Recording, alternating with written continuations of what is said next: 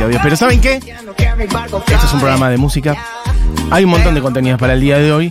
Y de hecho, para que todo eso eh, logre entrar. Hay que arrancar. En el- como así como a la fuerza en estos minutos que tenemos por delante, vamos a ir directamente al contenido que es Barbie Recanati. Vos traes el rock. ¿Me decís en qué minuto tengo que cortar? Así veo el, el cronómetro. Y yo te diría, ¿qué decís, Churquito, cuando redondeamos? Vamos a ponerle un.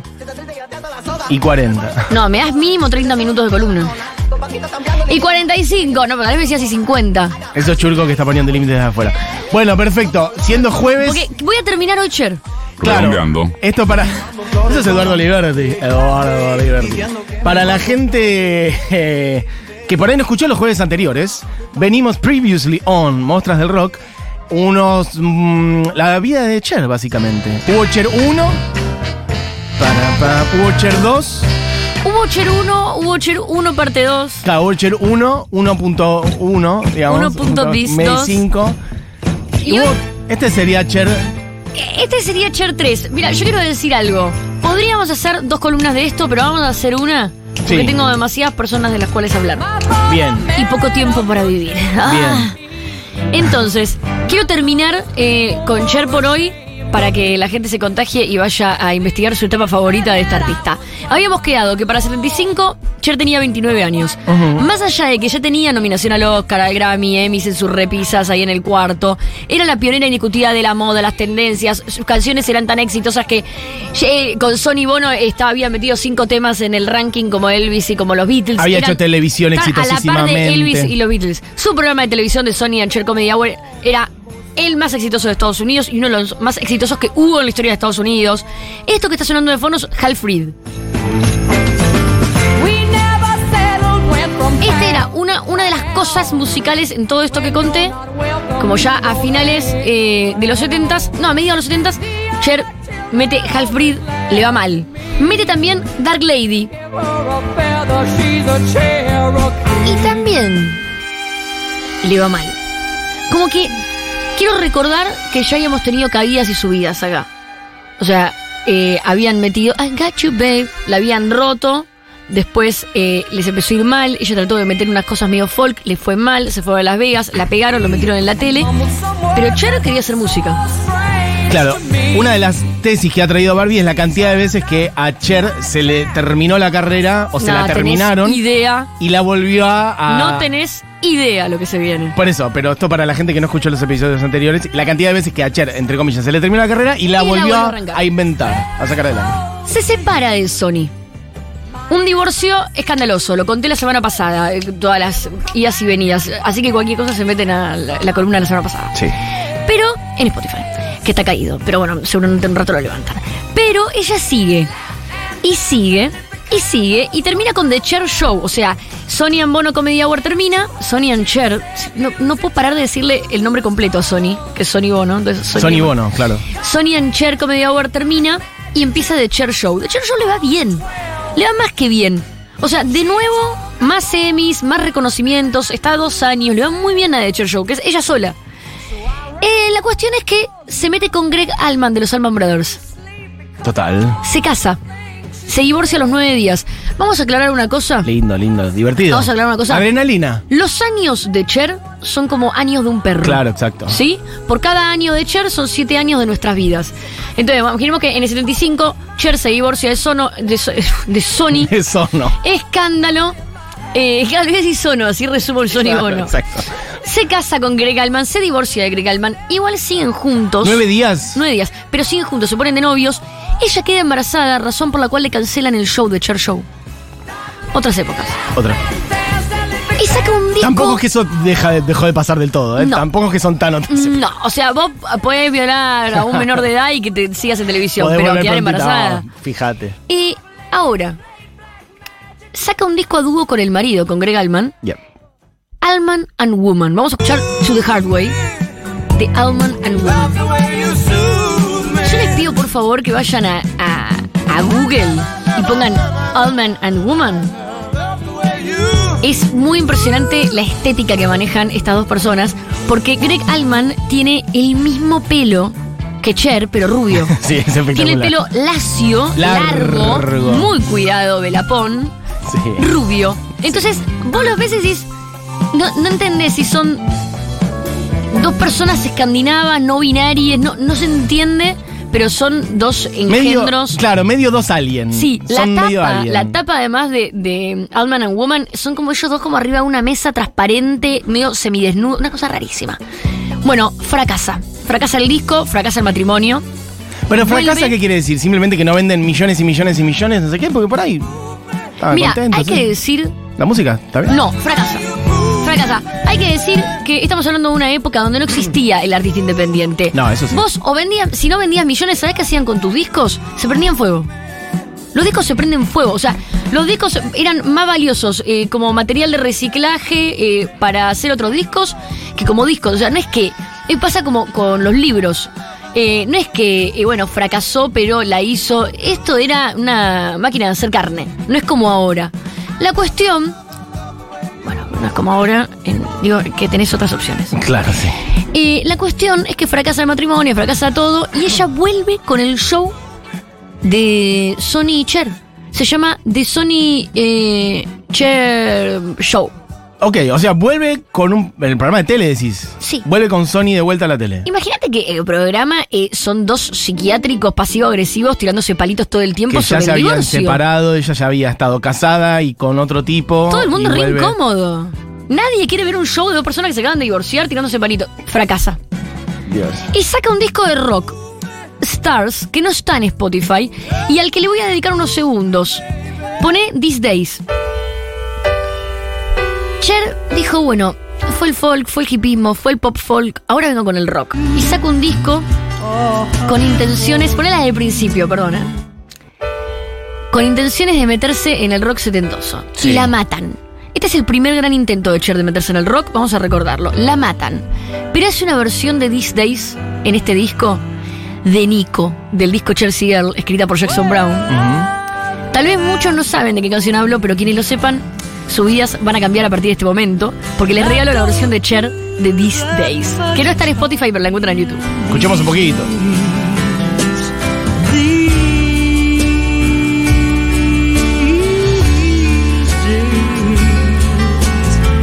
These days I seem to think a lot about the things that I forgot to do. ¿No me parece increíble escuchar a Cher cantando a Nico? Total. Y la voz de Cher, además. Esa voz. Bueno, que ya lo has contado, temas que. eh, habían tenido como. Les señalaban como que por ahí era un tipo el que estaba cantando. Sí. Y bueno, Nico tiene esa característica. Total, sí. Nico es re Cher, Sí, sí. es re Cher, y era muy contemporánea. Saca dos discos más. I Rather Believe in You en el 76, Cherish en el 77. I Rather Believe in You, lo voy a decir claro, pues. Y fracasan también. Cher vuelve eh, al horario prime con los especiales de Cher Special, la nominan a, a más premios Emmy, a- hace un montón de cosas. Cambia, esto es muy bueno. Su nombre era Cherlyn Sarkisian Lapierre Bono Alman. O sea, tenía el nombre de sus dos De sus ex dos maridos. O sea, los apellidos queda, que era algo muy de la época. Ac- Acordémonos que hemos hablado de Ronnie Spector perseguida, casi asesinada por Phil Spector, y decíamos, ¿por qué te quedas el apellido? En esa época era así, no se discutía. Mm. Pero Cher lo discute y se cambia su nombre oficial legal a Cher. Directamente. Cher. La única Cher en el mundo es Cher. ¿Entendés? Cher. Cher. Nombre Cher. Apellido, ¿realmente querés el apellido de Cher? Soy Cher. Los próximos dos discos de Cher también fracasan y de hecho son recordados más por la tapa que otra cosa, porque empieza la faceta de Cher de molestar con la imagen y generar controversia, que hasta ese momento podía ser el final de una carrera, pero yo creo que gracias a Cher se transforma en una estrategia de marketing en la música a partir de ese momento. Porque pone, le saca Take Me Home, que es un álbum de música disco, que creo que traje algo, Take Me Home. Es lo único que hace disco ella. Y la tapa es ella semidesnuda, vestida de vikingo, y todos como... Y el segundo disco, ahora vamos a poner que, que igual que suene esto un poquito, esta es la versión disco de Cher. Ella pasa por todo, ella hace todo, no se queda pura de nada. Es tremendo, es como una especie de, de Amazona, no sé, de, de la idea de, Es del- increíble ese, ese disco, esa- Dios. Eh, graphic design is my de passion. dónde había. sí, sí. Es increíble. Bueno, y saca Medio Mujer Maravilla. un disco que se llama Prisoner, donde aparece toda encadenada como en un calabozo medieval, con las manos así atadas. Y la mataron porque supuestamente hacía apología a la esclavitud sexual y cosas de los 70. Bueno, Claro, bueno. Bueno, acá pasan cosas. Cher saca más discos que siguen fracasando. Y en una de esas forma una banda, porque ya dijimos que Cher lo que quería era también que le vaya bien en el rock. Una, de- una banda que tiene con un novio en ese momento que se llama Black Rose. Pone Never Should Have Started. Black Rose no aparece en ningún lado. Se tienen que meter a YouTube y poner Never Should Have Started Cher. Y entre paréntesis va a aparecer Black Rose. Es una banda de la banda Black Rose y ella es integrante de la banda. Entonces, nunca aparece el nombre Cher. Claro. Y nunca aparece en ningún lado que es Cher. Pero claro, la primera foto que aparece de la banda, la gente se da cuenta que quien está cantando es sin dudas. Es Cher. Me mata que haya pasado a formar parte de una banda sin tener la visibilidad de su nombre Eso es lo que ella quería, porque ella lo que quería demostrar era que podía dedicarse al hard rock, que podía estar en el rock. Pero nadie quería porque era Cher, era I got you, babe, la de la Mm, tele, no, sí. no daba. Apenas se dan cuenta que es ella la que está en el disco, la bulinean, la destrozan, la matan, fracaso total. Pero ahí ella se codea con la gente del rock y se vuelve como una rebelde sin causa con pelo de color, pantalones de cuero, cadenas. Y dice, no, no me entienden. Nadie me entiende, el sistema no me entiende. Sí. Acá Cher tenía mi edad. No, basta. Y aparece como toda muy rockeada. Entonces hay que decir que así como Cher a los 19 años fue un personaje que decir no puedo creer que tengas 19 años y ya seas quien sos, Mm. a los 30 y pico se animó cosas que muchos artistas, yo no sé si me animo Claro, a ya no mi imagen. hecho. Claro, por eso. Bueno, donde sigan un poco de respeto rockero es a esta época, en esta época, saca una canción con nada más y nada menos que el magnífico, recién finado hace muy poquito tiempo, Meatloaf. Mirá, Dead Bringer for. Love. Esta canción la rompe.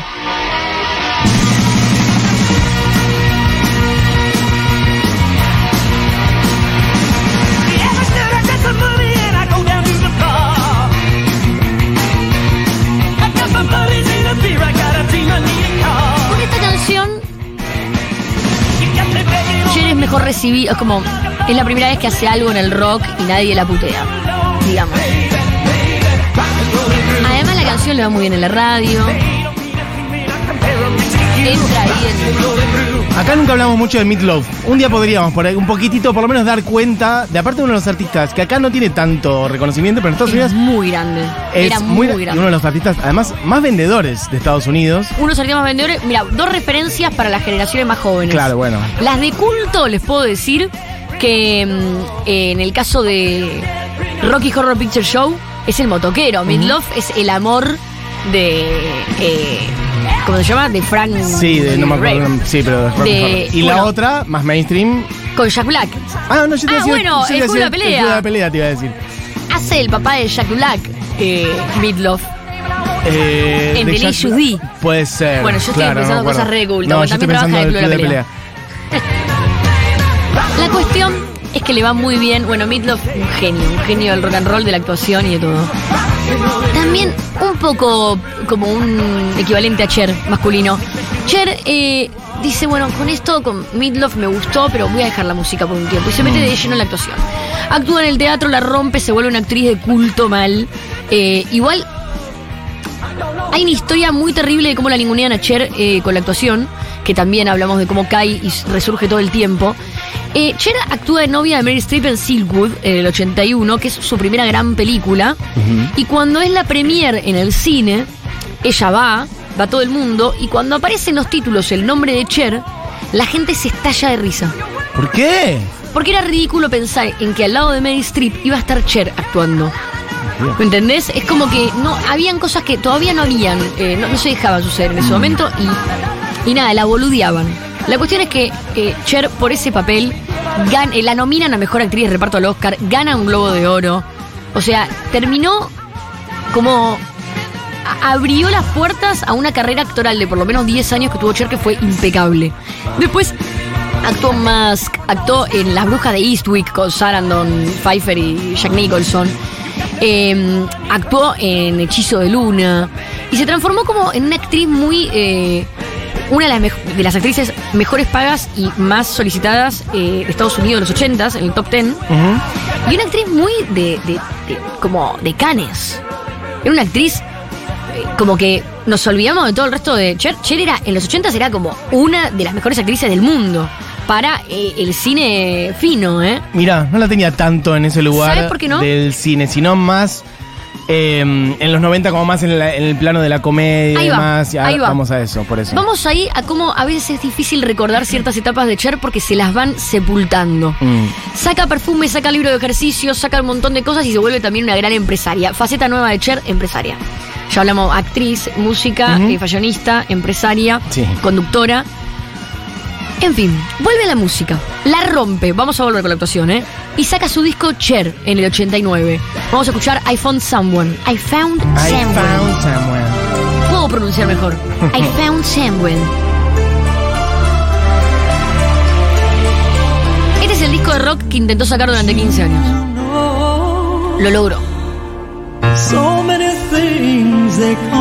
Pelo batido, pantalones de Full, cuero, full fines de los 80. se ve el corpinito en el sí, medio, campera de cuero, 7 millones de copias vendidas. Hard rock. Medio Bon Jovi. Bon Jovi y toda su banda trabaja en este disco. Mira, no sabía. ¿En serio? Sí. Bueno, ahí está. Bueno, Full este. Otro del cual hay que hablar, yo voy anotando. ¿eh? Otro día hay que hablar de Bon Jovi. la cuestión, sí, la verdad que sí. Yo lo cuestión- rebanco Bon Jovi, eh. Cuidado. La cuestión. Mira, la cuestión Sí. Que. No, que me quedé. eh, sí, sí, sí, es Cher, este disco, sí, Cher. sí, lo estoy Quería viendo ahora. pensar si era este disco el que venía, sí. En este disco sé que la Veo que también está eh, Michael Bolton está Michael también acá. Bolton, sí. Claro, todo muy fine de los Muy 80, fino. pelos batidos, rulos armados. Al toque mismo año, porque ya sabemos que los años de Cher son años de perro. Sí. El mismo año saca el discazo Heart of Stone con If I Could Turn Back Time, una de las canciones más exitosas de la carrera de Cher. Y un tema del que hablé hace pocas semanas porque lo escribió Diane Warren, Mirá, total. la nominada un millón de veces al Oscar que nunca ganó y creadora de hitazos como I don't wanna close my eyes. Bueno, pero que le dieron el Oscar honorífico la otra vuelta, ¿o no? Sí. Bien, perfecto. Esta canción la escribe, bueno, ya lo conté, Diane Warren se la pone. Con esta canción la pega. I don't know why de nuevo. También muy polémica acá. Hizo un videoclip donde se le ve el culo y un tatuaje que tiene en el culo. Ajá. Y la censuran hasta en MTV. Raro, porque cuando te a analizar mirando para atrás, mirás una peli de acción de los 80 y sale un nene tomando falopa con una metralleta matando gente en un shopping. No me acuerdo de eso. ¿Cuál? ¿Nene tomando falopa? Sí, todas las películas de Arnold Schwarzenegger de los Ah, 80. tipo Robocop, ponele. Esto, tipo, es como el superhéroe que va corriendo por la calle y mata un montón de civiles para Sí, llegar a sí, donde ah, quiere. bueno, eso sí, claro. Como, y Claro, pero un culo es otra cosa. Un culo es otra Estoy cosa. viendo, claro, el video, ella está como una especie de portaaviones bélico, cantándole a un montón de marineros mm, muy militares. Exacto. Y está prácticamente en culo. Lo increíble es que ese culo ya lo venían mostrando tipo Axel Rose. Pero bueno, era un culo más sexy. Eh, se la, la censuran de todos lados. Y la ropa. Los 90 empiezan con Cher siendo exitosa en el rock. Y puede que sea la peor década de Cher con su mejor momento. Se vuelve actriz de renombre, como te había dicho, con eh, tipo Cannes, qué sé yo, Mm. y hace Sirenas, una peli que seguro muchos van a recordar, seguramente todas las chicas de esta radio van a recordar, voy a ser sexista, es la película que hizo con Cristina Ricci y Winona Ryder y que la pasaban todo el tiempo, en los 90 en, to- en- Total. en Telefe, en cualquier Sí. canal de aire. Una película muy que, si eras una niña, tipo, amabas esa película y querías que Cher sea tu mamá, aunque era la peor. La cosa es que la película fue un fracaso tremendo.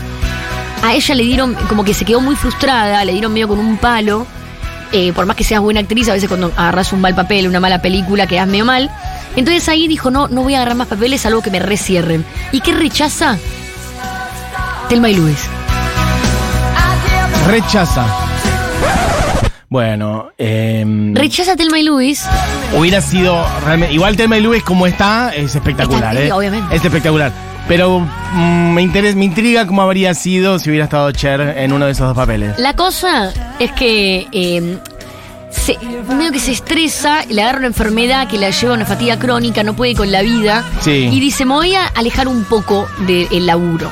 Algo que eh, no siempre se podía hacer. Y cuando se aleja un poco del laburo, en Estados Unidos ser millonario es caro. A ver, esa reflexión. Claro, por ejemplo, vos acá podés ser millonario y decir, che, tengo un montón de plata, me voy a retirar. En Estados Unidos ser millonario es caro. Por lo general, la gente no adquiere las cosas. Las está pagando constantemente. Claro, tú decís que tenés un nivel de costos muy alto que tenés que seguir manteniendo. Entonces, la gente tiene. Es caro ser millonario. Tenés que seguir ganando toda esa plata. Sí. Entonces, eh, Cher decide, esos años que se aleja un poco de todo, agarra unos bolitos de infomerciales. Unos bolitos de En estos infomerciales. infomerciales se usaba mucho en los 90. Sí, de, de spray- del tipo Sprayet. Claro, todos lo hacían. Pero Cher lo empezó a hacer mucho. Y le empiezan a dar con un palo. Ella casi no se da Es cuenta. como que de medio que haga lo que haga, le dan con un palo a Cher. ¿Qué Sí. pasa, loco? Le empiezan a dar con un palo. Ok. eh, la, la empiezan a parodiar en, no sé, en Saturday Night Live, en espacios de comedia, y la empiezan a tratar como el ejemplo estereotipado de fracaso hollywoodense. Mm. Como la, ah, sí, Cher, que aparece en cualquier lado, que está el salto por el Sí, bizcocho, que que, está. esto y lo otro. Exacto. me mata la expresión salto por un. Es, es de Charo López esa expresión, me la contagió, Sí, la sí, usa sí, no, mucho y me la contagió. La tengo, sí, sí. Entonces- Eh, Eh, queda devastada. sí, mesa de saldos de famosos, digamos. Esa idea. Queda devastada. Y a medio de los 90 saca un disco de covers que no lo traje porque no hace falta.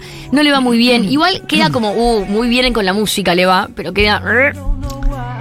Tres años después, en el 98,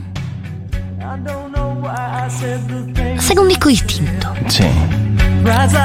Era lo más distinto a todo lo que venía haciendo. Iba a ser un disco bolichero. Eso nunca lo había hecho. Ya había triunfado con el folk, había triunfado con el indie break, había triunfado, Triunfado y fracasado. y con- fracasado. Con, con cada cosa. Triunfo, Pero fracaso, triunfó triunfo, mucho. fracaso. Pero sí, sí, claro. Con Y- todos los géneros. Prepara un disco. Tenían el disco terminado, estaban eh, terminándolo de mezclar. Y una de las canciones, eh, Cher prende la tele y ve una canción de Andrew Rochford. Que, ¿Sabes qué Andrew Rochford? Bueno, muy desconocido, pero muy conocido. Bueno, un artista que también podemos hablar un día. Bien. Eh, estaba cantando con un vocoder. ¿Qué es el vocoder? Hoy traje un ejemplo hermoso de qué es el vocoder para que la gente entienda. Vamos a escuchar Oh Superman de Lori Anderson.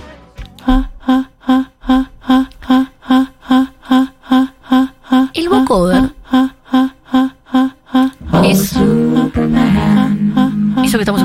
ahí arriba. Tu, tu voz es procesada por unos sintetizadores. Entonces suena como si fuera. Sí, robótica o Sí, lo que multiplicada. pasa es que lo cuento ahora y parece varias estúpido capas. porque ahora eh, es un efecto, pero no existían los efectos. No, pero mucha gente sigue usando el vocoder Bueno. de- para decir analógico, Analógico. de físico, digamos. Pero- que es como una manguerita, ¿no? Sí. En muchos casos, una manguerita que está pegada al micrófono. El cantante eh, canta en el micrófono y en la manguerita al mismo tiempo, ¿es correcto? No, sí, y se procesa. Por eso, bien, por eso. La cosa es que. A ver.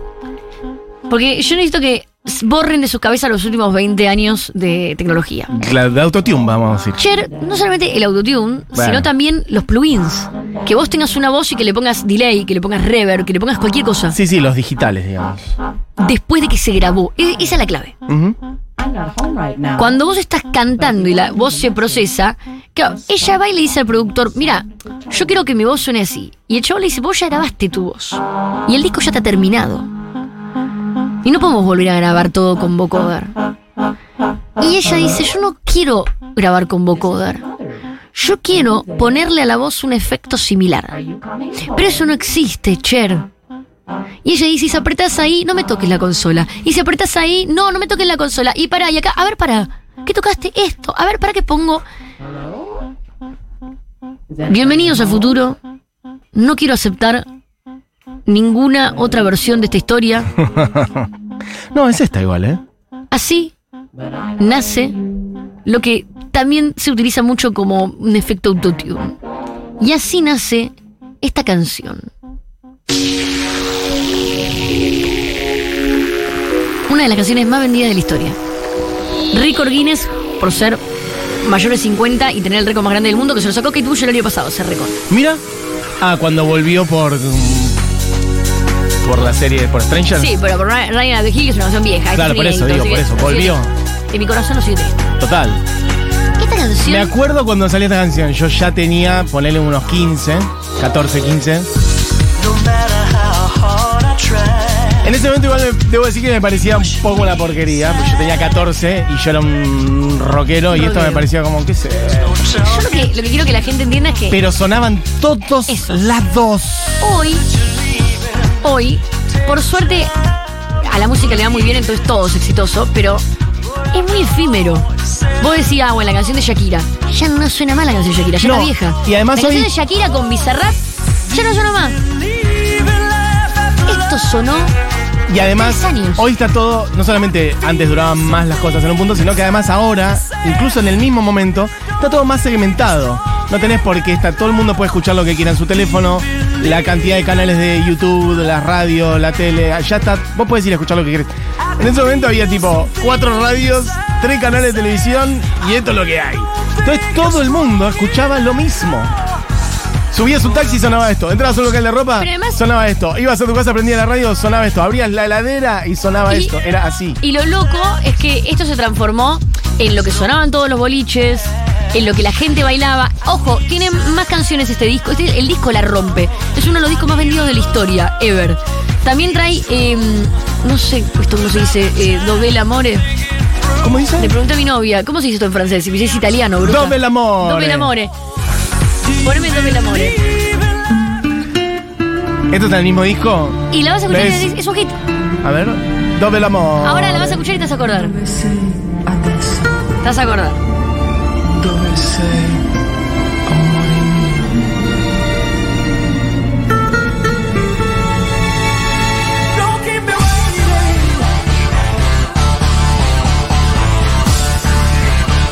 Me mata el sonido. Claro, esa es la ¿Qué confusión. No queda claro si es tano, si es español, si es latino. Es toda una gran ensalada. No es que ella hizo un disco bolichero. Los boliches solo pasaban esto.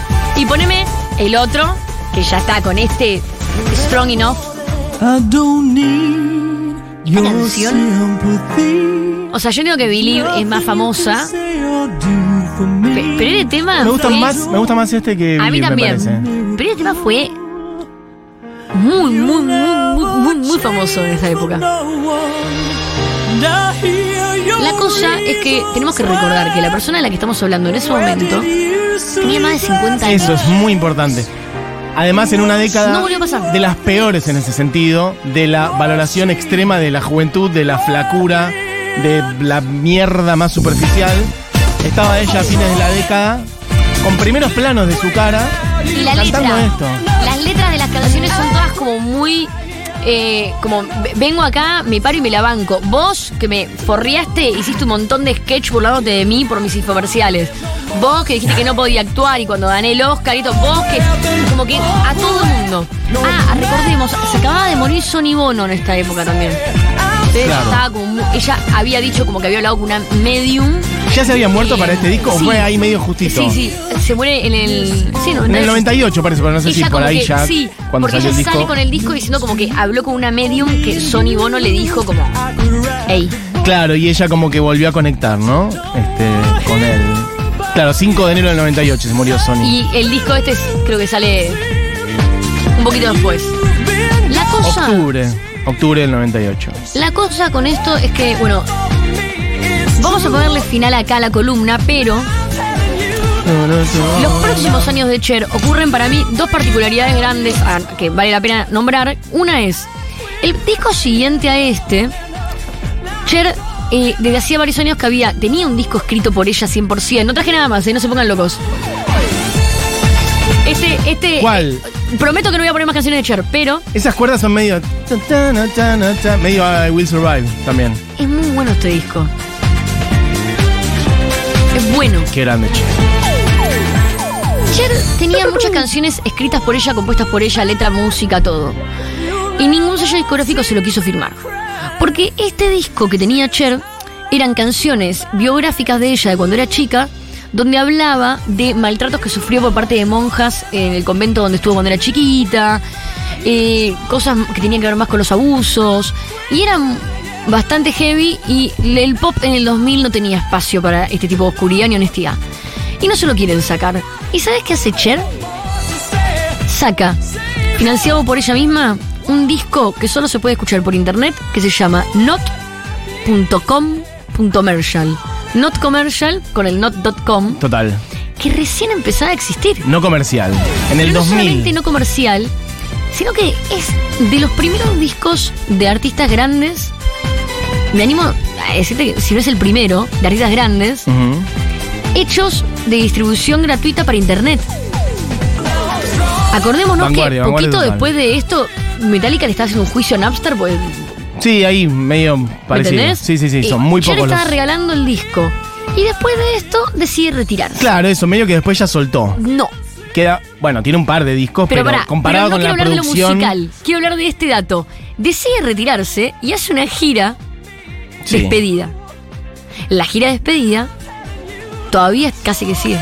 O sea, Sí, pero decía a nivel producción ah, discográfica. a nivel producción discográfica sí, yo creo que Saca vamos un par de cositas más, pero ya no es lo mismo No, que en los 70, Saca mucho, parte de los eh, 80, 90. Además, mucho refurbish. Mm. Mucho. Refurbish. Pero eh, lo que sí es interesante es que ella hace una gira despedida y la gira de despedida la rompe tanto que se transforma en la gira más eh, lucrativa de la historia. Mira, Termina durando tres años. Después se va y vuelve de nuevo con la gira. Y se transforma como en la gira, ay, al final no me iba.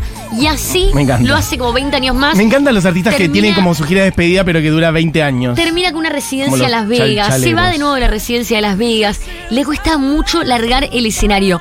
Y ya creo que hace muy poquitito, los últimos, no sé, dos, tres años, Cher dijo, no puedo tolerar envejecer, no, no quiero que me vean más. Mm. Igual siguió tocando a 2020, 2021, Sí, sí, sí. incluso siguió presentándose. Después ya creo que no sé Dijo, más. no quiero que me vean Ya envejecer. está. Chau. Cher con 80, ¿no? Bueno, ella tuvo algo de eso también igual. Antes lo hablábamos fuera del aire, el tema de la- un poco las burlas, las cirugías de ella en los 80s y 90s y demás. Sí, sí, ella tiene un- todo un tema con, con- con su propia vejez y lo, lo habla bastante abiertamente. Bueno, chiques, eh, no ¿Lo sé si fueron tres o cuatro jueves consecutivos de Barbie haciendo Cher. Este aplauso para Barbie Recanati. Una vida este, impresionante la de Cher. Mostra total. Eh, me gustaría saber si hay tipo algún documental o peli o algo así para ver sobre ella. Me encantaría, pero no sé. Eh, gente Quiero que dice- perdón. la- la- dice, me miro en el espejo y veo una señora mayor y no tengo ni idea cómo ha llegado ahí. Al mismo tiempo no quiero poner fin a mi carrera. Mi voz sigue estando bien. Todavía puedo moverme con energía sobre el escenario. Y los trajes todavía me quedan bien. Pero pienso, ¿es ahora o nunca? Mira. Así bueno, es como ella deja los escenarios. Eso le pasa a muchos artistas, nos pasa a todas las personas, la atención respecto de nuestro cuerpo y demás con el paso del tiempo. Y además muchas veces el hecho de que la cabeza siga funcionando muy rápido y el cuerpo no acompañe, eso le pasa a mucha gente. Bueno, ya nos pasa a nosotros también. Eh, alguien dice acá, es como nuestra Moria Casancher. Yo digo que sí, yo aporto otro nombre que no tiene mucho que ver, pero a la vez sí, porque es también música, teatro y cine, que es Nacha Guevara.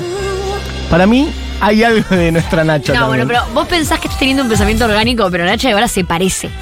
No, pero Nacha Guevara es una grandísima cantante, hizo teatro, de hizo de de todo. El vocoder es un octavador, eh, dice alguien por acá. Laura dice suena como si fuera un teremín. Sirenas, grita Florencia, película maravillosa, con una canción inolvidable. Bueno, gente que pide columna de Bon Jovi. El video de I'll Do Anything for Love es cine. Eh, Love, tristísimo. Se lo llevó el COVID, claro, no me acordaba la razón de su muerte. Bueno, en fin, ¿con qué redondeamos esta columna? ¿Querés poner una completa? ¿Alguna? De todas las que trajiste. Que suene completa.